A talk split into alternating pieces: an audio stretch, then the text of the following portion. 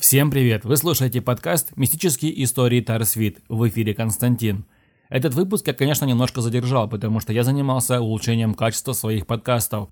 Я занимался поиском хорошего микрофона, а также мне нужно было заказать его и поехать за ним, так как я живу далеко оттуда, где есть доставка. Поэтому мне пришлось немножко заморочиться, но оно того стоило. Микрофон, который я взял, хороший. Итак, приступая к подкасту, сегодня у нас будет очень необычная, в то же время очень интересная и совершенно правдивая история. Эту историю рассказал мне мой товарищ, который теперь тоже увлекается этой темой, ведь то, что я буду вам рассказывать, происходило в его семье. Сегодняшняя история никого не оставит равнодушными, ведь мы сегодня будем разговаривать о духах, о тех людях, которых давно уже нет в живых. То, о чем я сегодня буду вам рассказывать, происходило еще при СССР. Это примерно 50-60-е годы. Итак, представьте, обычная рядовая советская семья, которая ничем не отличалась, а абсолютно были обычные люди, работяги, которые работали и восстанавливали, скажем так, а, наш Советский Союз после тяжелой длительной войны, которая требовала, скажем так, очень много сил и энергии. Прабабушка моего товарища потеряла своего мужа во время Второй Великой Отечественной войны и долго не могла выйти замуж. Она очень сильно любила своего мужа и никого не подпускала к себе. Годы шли и немножко боль притупилась, и так как нужно жить дальше и воспитывать детей, а одно это сделать очень тяжело, она решилась все-таки выйти замуж второй раз. Познакомилась с хорошим мужчиной, который оказывал ей знаки внимания и, скажем так, очень долго добивался ее, потому что она была очень осторожна и не всякого подпускала к себе, и все-таки очень сильную вину чувствовала перед своим погибшим мужем, что, скажем так, давало какой-то отпечаток на их взаимоотношениях, и ему было очень непросто добиться расположения вдовы, которая осталась одна воспитывать двоих детей. Годы шли, они жили вместе, никаких проблем не было, жили достаточно неплохо, не зажиточно, обычная рядовая советская семья, но жили неплохо, никто не голодал, все были одеты и обуты, все было в этом плане очень хорошо.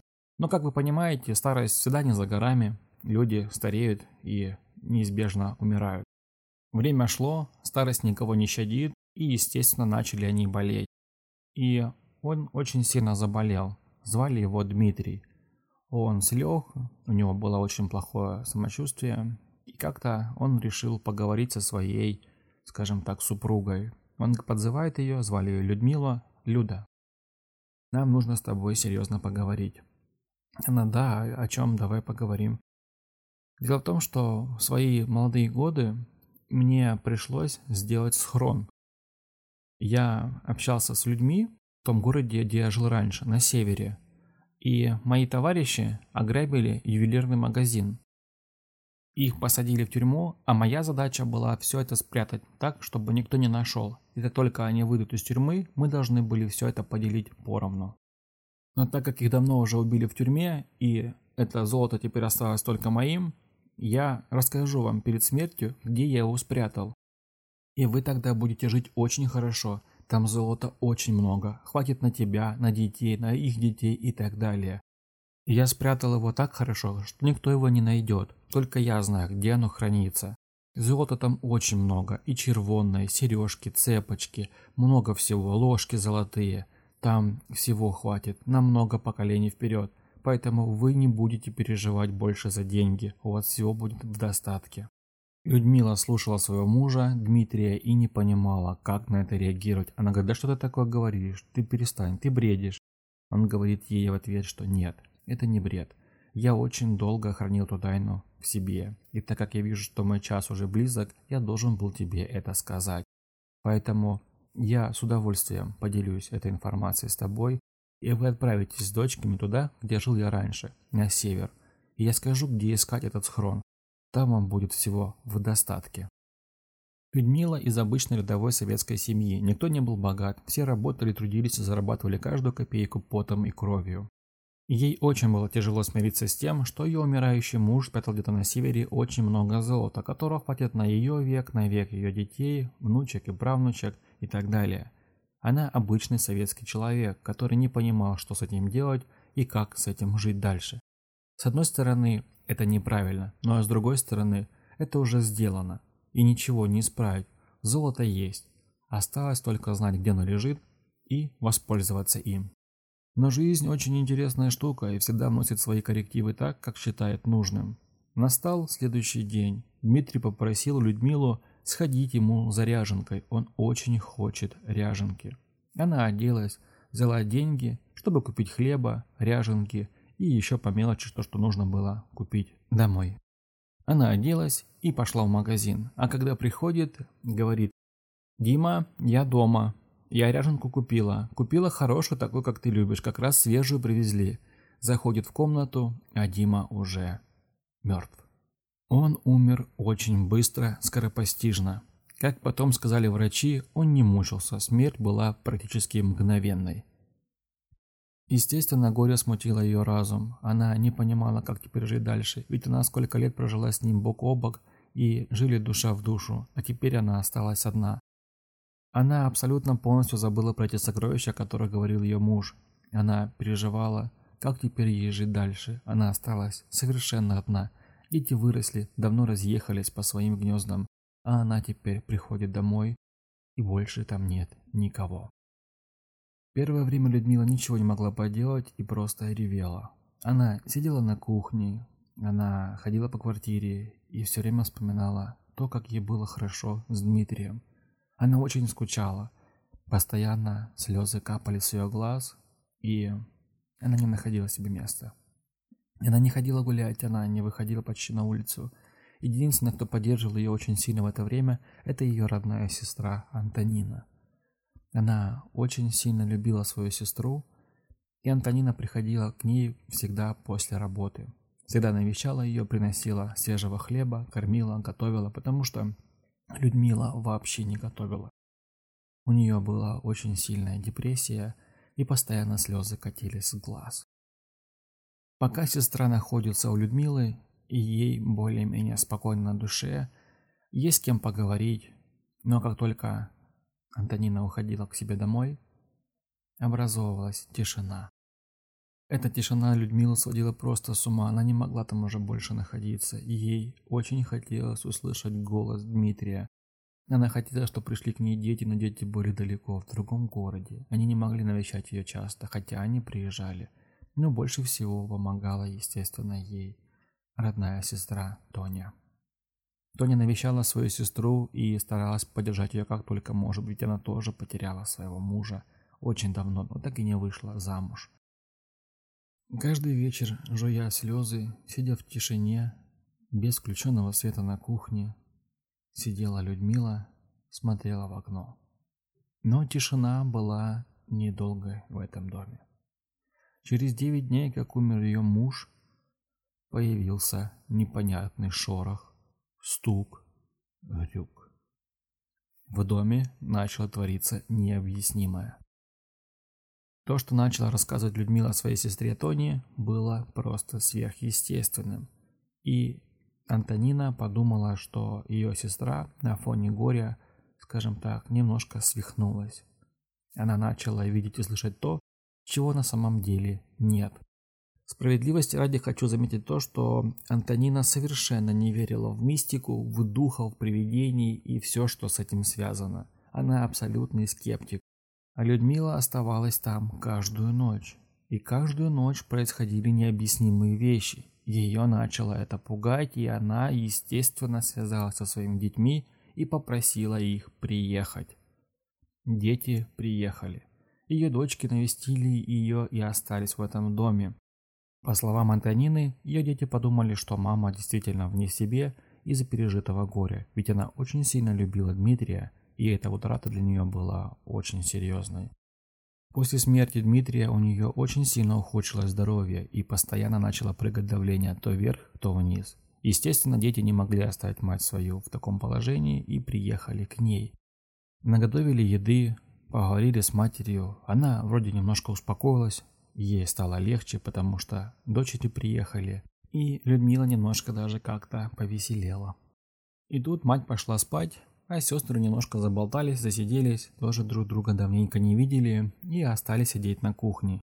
Пьют чай, и время уже полночь. Сестры сидят на кухне, болтают и что-то очень оживленно обсуждают. И слышат, что кто-то идет, как будто их мать идет с комнаты к ним. шоркая тапками по половице. Они, мам, ты чего не спишь? Они говорят, а мама им не отвечает. Они, мам, ты чего? Иди спать, уже время позднее. Тишина, а звук слышен, как будто кто-то подходит к кухне. Они встают из-за стола, идут в комнату, включают свет, а там никого нет. Они не понимают, что происходит, и идут в комнату к матери, заходят туда, а она там спокойно себе спит. Они переглянулись и не поняли, что это было. Возвращаются на кухню, сидят дальше и слышат, что опять кто-то идет. Они уже испуганно встают, включают свет, смотрят, а там никого нет. Но на этом все не закончилось. Они перемещаются в зал с чашкой чая, чтобы посмотреть, что же там такое происходит, откуда этот звук. Они сидят и слышат, что как будто кто-то с коридора заходит в комнату к матери, шоркая тапками по полу. Они испугались не на шутку. Они забегают к матери, а мать их уже не спит. Говорит, мама, что это? Она говорит, вот видите, дочки, а вы мне не верили. А чего ты проснулась? Что случилось? Я слышала, как кто-то подходит к моей кровати, и кровать начала очень сильно дрожать и труситься. Из-за этого я проснулась. Дочки испугались не на шутку. Этой ночью они так больше и не сомкнули глаз. Они постоянно слышали, как будто кто-то ходит по квартире, а также какой-то шорох, стук и непонятные пугающие звуки, которые доносились из темных комнат, где не был включен свет. Происходящее в доме матери и сестр очень сильно напугали. Днем было все тихо и спокойно, но как только наступала полночь, эти звуки были отовсюду. Им стало очень страшно. Они ложились спать и не могли заснуть, потому что эти звуки были очень громкими. Такое впечатление, что кто-то подходит к их кровати и начинает залазить на кровать. Они вскрикивали, включали свет и просто не могли больше заснуть. Все происходящее, естественно, они рассказали сестре своей матери, Антонине. Но, как вы понимаете, Тоня совершенно неверующий человек, абсолютный скептик, пришла и сказала, что вы опять наслушали своей матери, и она вам типа внушила, что что-то здесь не так. Они говорят ей, нет, нет, тетя Тоня, здесь действительно что-то происходит. Она, не верю. Вот не уверю, не поверю, пока сама не увижу. Естественно, Антонина решила остаться эту ночь, переночевать у сестры и доказать всем им, что они абсолютно неправы. И так как Антонина встает очень рано и ложится тоже она очень рано. В 8 часов вечера она уже легла спать. И, естественно, ничего пока не происходило. Было дома тихо.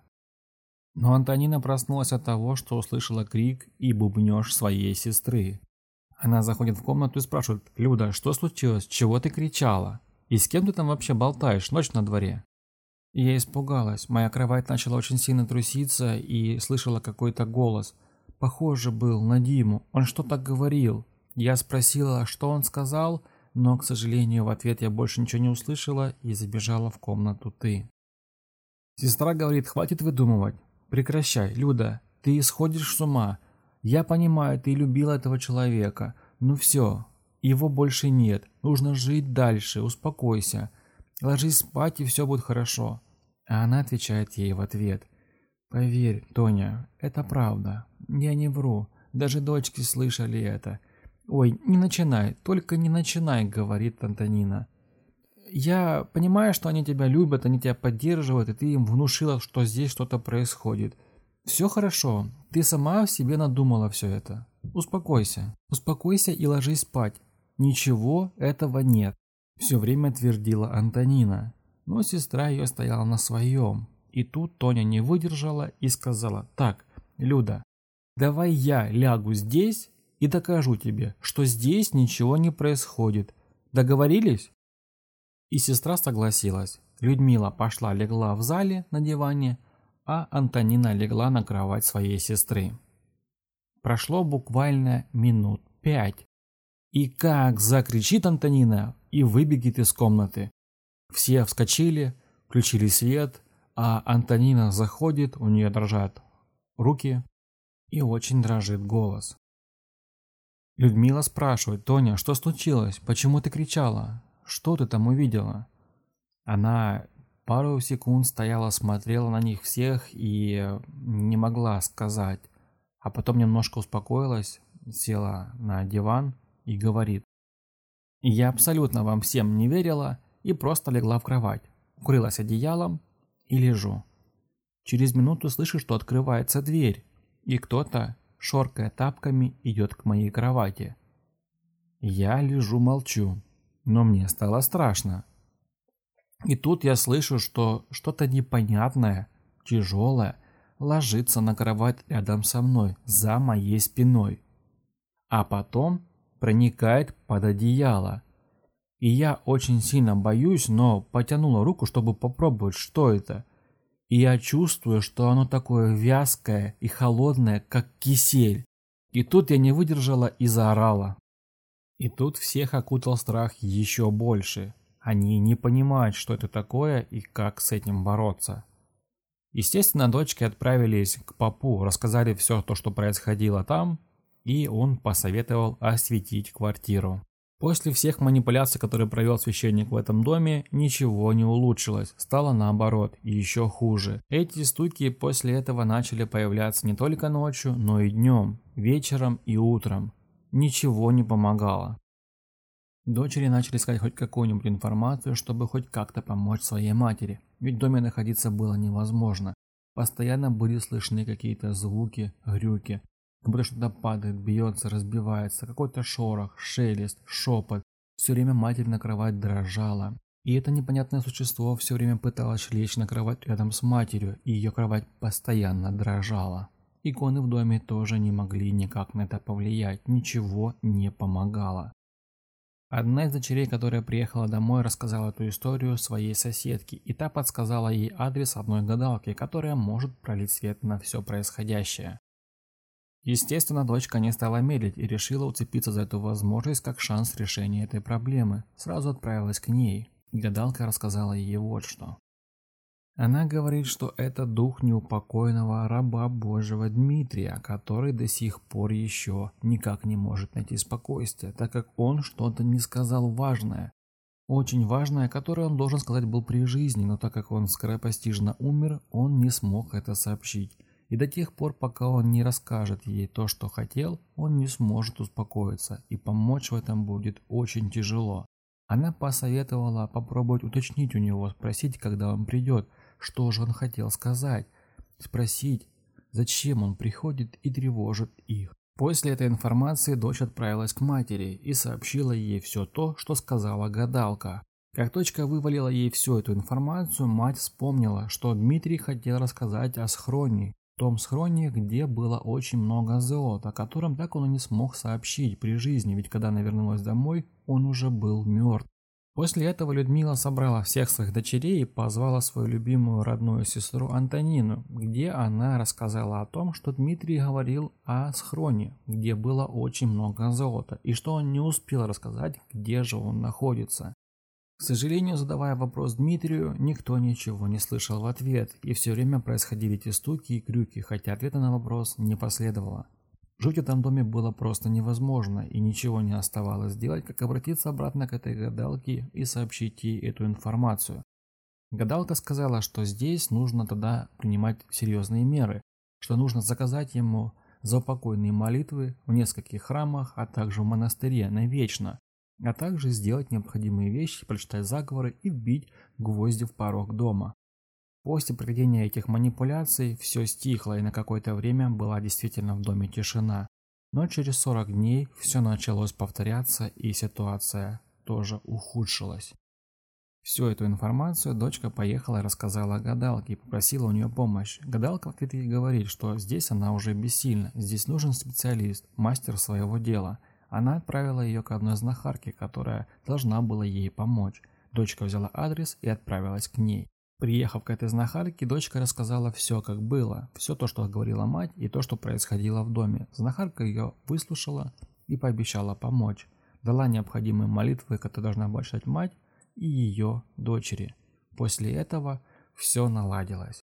Знахарка сдержала свое слово и помогла. После этого они носили помины на полу годовик, годовик и поминают его каждый год, и теперь в доме тишина и никаких проблем нет. Одна из сестер переехала в тот дом и живет сейчас там. Там теперь спокойно и тихо, и ничего такого не происходит.